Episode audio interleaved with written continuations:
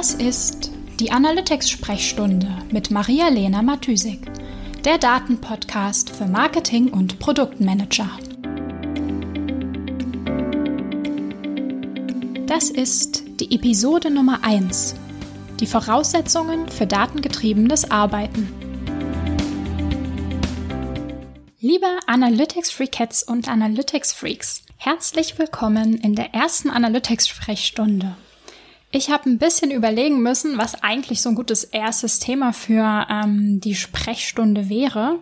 Und da bin ich drauf gekommen, dass ganz gut wäre, tatsächlich nochmal am Anfang anzufangen.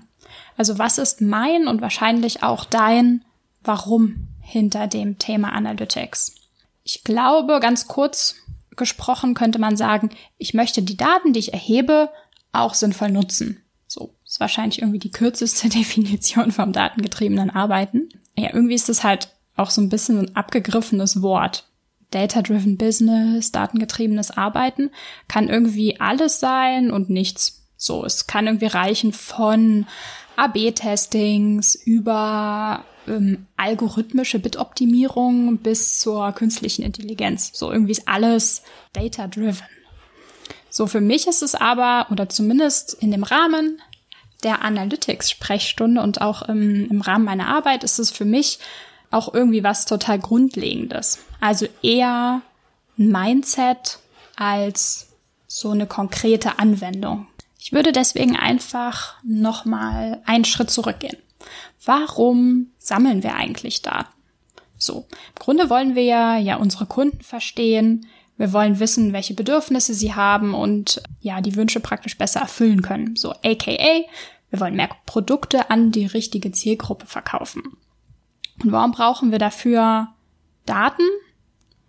Nun, also ich würde sagen, wir brauchen Daten, weil auf der einen Seite denken wir einfach subjektiv, wir fühlen, wir interpretieren die Welt vor unserem eigenen Hintergrund. Wir haben auch eine eigene Wahrnehmung, ähm, die halt die Realität verzerren kann. Wir machen Denkfehler, wir haben irgendwie persönliche Interessen, wir haben ein Bauchgefühl. So, das ist natürlich erstmal nichts Schlechtes, aber deswegen halten wir ähm, etwas für Fakten, was eigentlich gar keine Fakten sind und ähm, treffen dann ineffiziente oder einfach nicht optimale Entscheidungen. So. Und ähm, genau, wir sammeln Daten, weil es uns eine objektive Wahrnehmung ermöglicht, zumindest theoretisch. So. Und datengetriebenes Arbeiten ist für mich eigentlich genau das. Eine möglichst objektive, ganzheitliche Sicht auf die Kunden, auf die Customer Journey oder auch auf äh, das Unternehmen im großen Ganzen zu haben. Natürlich kann man nie eine 100% objektive Sicht auf irgendetwas haben, weil auch die objektivsten Daten natürlich immer noch von unserer Verarbeitung, von unserer Erhebung, von unserer Interpretation abhängen. Deswegen würde ich einfach sagen, ist für mich datengetriebenes Arbeiten ähm, eher so eine permanente Suche nach Insights, nach Erkenntnissen über unsere Kunden und über das Business. Das war vielleicht ein bisschen theoretisch, Deswegen äh, würde ich noch mal auf ein paar Punkte eingehen, was für mich dazu gehört. Was sind für mich so die Voraussetzungen für datengetriebenes Arbeiten? Der erste Punkt ist, dass wir Daten erheben und dabei auf Datenqualität Wert legen. Okay, man sollte meinen, das ist irgendwie so No-Brainer, dass man nur datengetrieben arbeiten kann, wenn man Daten auch erhebt. Ist es aber nicht. Wie oft nehmen Kunden von mir neue Website-Features live, ohne das Ganze zu tracken und ohne das Ganze zu testen, ob das Feature vorher besser funktioniert hat als hinterher oder ob ähm, die Performance ohne das Feature besser war. Okay, ohne, ohne das tatsächlich AB zu testen, das ist vielleicht noch verschmerzbar, weil das auch nicht immer möglich ist. Aber man sollte zumindest immer die Daten sammeln. Und das passiert nicht, obwohl man denken sollte, Daten zu erheben ist äh, natürlich die Grundlage. Okay, genau. Also um objektive Entscheidungen zu treffen, brauchen wir A natürlich die Daten und B brauchen wir saubere Daten. Ich habe ähm, letztens mit äh, einem Kunden von mir gesprochen und einen, einen Vorschlag für eine Ressourcenplanung gemacht, für ein ähm, Tracking-Check und ähm, eine Tracking-Überarbeitung. Und da gab es einen Punkt für Testing und Test-Traffic-Filtern. Und dann meinte der Kunde zu mir, ja, ist doch jetzt nicht so wichtig, ob wir den Test-Traffic da irgendwie mittracken oder rausfiltern. Das sind doch irgendwie nur vielleicht, keine Ahnung, ein, zwei, drei Prozent. Und da muss ich leider sagen, ja, das kann sein, aber woher weißt du, dass nur zwei bis drei Prozent sind, wenn man es nicht trackt? Und wenn man halt mit allen Ausnahmen, die es irgendwo in den Daten geben könnte, so, so umgeht, dann hat man halt irgendwie schnell eine Abweichung von zehn Prozent oder irgendwie noch mehr unbekannte Daten. Klar, wie gesagt, es gibt keine 100% sauberen Daten. Daten zu erheben und auf die Datenqualität ähm, zu achten, ist ein stetiger Prozess.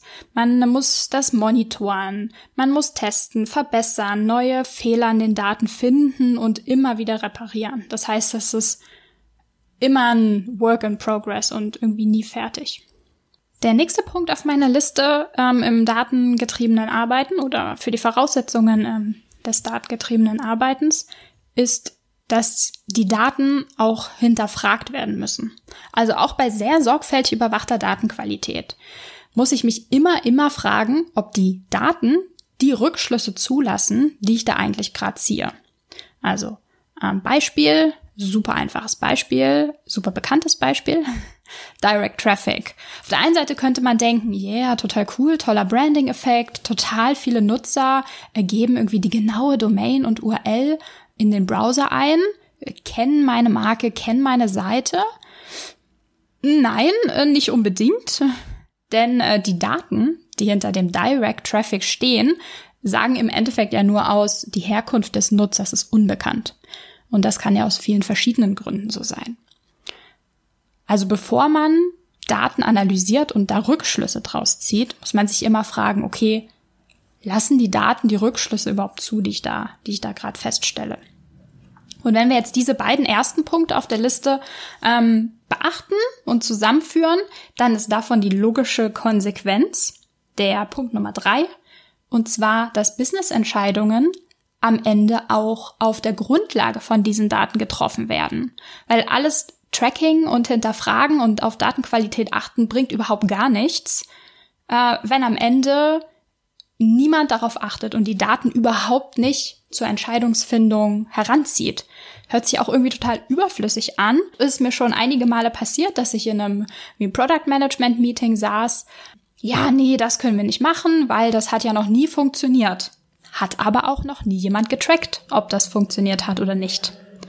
Oder super klassisches Beispiel. Ähm, CEO kommt vorbei und sagt, hier ähm, E-Commerce Shop X. Äh, meistens, meistens ist X auszufüllen mit äh, Zalando oder Amazon. Macht das im Nutzerfluss auf der Seite irgendwie so und so. Die stellen das so und so dar. Das machen wir jetzt auch so, weil ist ja Best Practice. Okay, okay, im Podcast kann man keine Augenbrauen hochziehen. Aber ich habe mir dann immer gedacht, so, äh, okay, woher weißt du das? So, hast du es getrackt? Hast du es an deiner eigenen Zielgruppe getestet? Also ich will damit nicht sagen, dass es irgendwie überhaupt gar keine Best Practices gibt und dass man immer das Rad komplett neu erfinden muss und alles immer wieder testen muss. Aber ohne Tracking und ohne das zu testen und vor allem auch ohne hinter den, den Feature-Implementierungen auch Hypothesen aufzustellen. Kann man das zwar schon so machen, ist dann aber halt auch Kacke. Also für mich ist einfach super wichtig, dass eine gewisse Selbstverständlichkeit besteht, dass bei Produkt- oder Marketingentscheidungen Daten zu Rate gezogen werden. Ganz eng im Zusammenhang damit steht auch mein nächster Punkt ähm, auf der Liste, und zwar ist das das Experimentieren. Daten verschaffen uns eine super, super große Freiheit. Denn wenn wir anfangen, Entscheidungen aufgrund von Daten treffen und sagen, hey, wir haben das in den Daten gesehen, wir haben eine Hypothese aufgestellt, warum sich der Nutzer so und so verhält oder warum das und das Feature nicht performt. Und deswegen schlagen wir jetzt vor, wir nehmen diese und jene Änderung vor, die getrackt wird. Wenn man immer so vorgeht, kann niemand irgendwie einen Fehler machen oder niemand kann in dem Prozess eine falsche Entscheidung treffen. Klar kann es sein, dass die Idee ähm, nicht zum Erfolg geführt hat, die Performance zum Beispiel nicht besser geworden. Ähm, aber am Ende ist einfach niemand der Dumme, weil die Daten am Ende die Entscheidung getroffen haben, beziehungsweise aufgrund der Daten keine, äh, keine Bauchgefühlentscheidung mehr da war und niemand persönlich irgendwie da eine Idee hatte, die nicht gut war oder nicht gut funktioniert hat. Wenn wir uns also davon frei machen, von dem ewigen, sag ich mal, auf persönliche Ebene rumdiskutieren, wer da jetzt irgendwie die bessere Idee hat und wessen Idee jetzt umgesetzt werden sollte, wird einfach super viel Potenzial frei, um tatsächlich miteinander zu reden und sich tatsächlich über die Daten auszutauschen. Und das auch äh, mein letzter Punkt auf der Liste.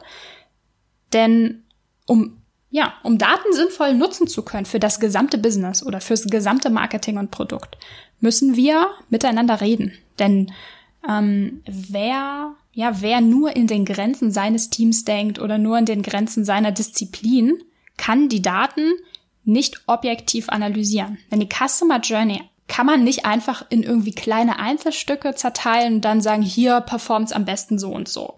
Man würde halt immer nur das so ein lokales Optimum finden für den kleinen Einzelteil von der Customer Journey, die man sich da gerade angeschaut hat, aber nicht für das Gesamterlebnis für den Kunden und damit halt auch nicht für das gesamte Kauferlebnis oder Nutzungserlebnis. Also um umfassende und so ganzheitliche Fragen zu stellen, müssen einfach die Marketingkanäle und Produkt viel mehr miteinander reden und sich über die Daten austauschen. Alles spielt ja irgendwie eine Rolle. Die verschiedenen Kanäle und On-Site und keine Ahnung, von mir aus auch das Wetter. Aber bevor wir wissen, was welche Rolle spielt, müssen wir diese ganzen Faktoren identifizieren und uns darüber austauschen, wie die miteinander in, in Verbindung stehen und wie die sich auch gegenseitig beeinflussen. Was siehst du in deinen Kampagnen? Was sehe ich in meinen? Wie ist die On-Site-Performance von der und der Kampagne? Und zwar nicht nur zu sagen, okay, wie viele Transaktionen kamen da am Ende bei rum, sondern vielleicht auch welche Micro-Conversions gab es auf dem Weg? Oder sind Kunden äh, oder ähm, Nutzer aus einer bestimmten Marketingkampagne vielleicht super interessierte Blogleser, kaufen aber nicht so schnell? Das sind halt alles Fragen, für die man das ganze Team braucht und nicht irgendwie nur eine einzelne Person aus dem Display-Marketing. Gut, also nochmal eine kleine Zusammenfassung. Was sind die Voraussetzungen für datengetriebenes Arbeiten? Auf jeden Fall Daten erheben und dabei auf die Datenqualität achten, die Daten hinterfragen, wenn und bevor und nachdem die analysiert werden. Logischerweise, konsequenterweise die Entscheidungen dann auch auf Grundlage der Daten treffen, experimentieren und miteinander über die Daten reden und des, deswegen und dadurch ähm, einen Blick, einen einheitlichen Blick auf die Kunden und die gesamte Customer Journey bekommen. Du kannst ja mal in deinem Arbeitsalltag da auch darauf achten, wann du oder dein Team eine dieser Voraussetzungen vielleicht verletzt und wie ihr das irgendwie umgehen könntet. Ja, das war's auch schon. Ich wünsche dir eine produktive und lehrreiche Woche. Bis bald. Ciao, ciao. Die Shownotes findest du wie immer unter analyticsfreak.com slash podcast würde mich außerdem mega über Feedback jeder Art freuen. Also schreib mir gern eine Mail an maria at analyticsfreak.com oder über meine Social Media Kanäle.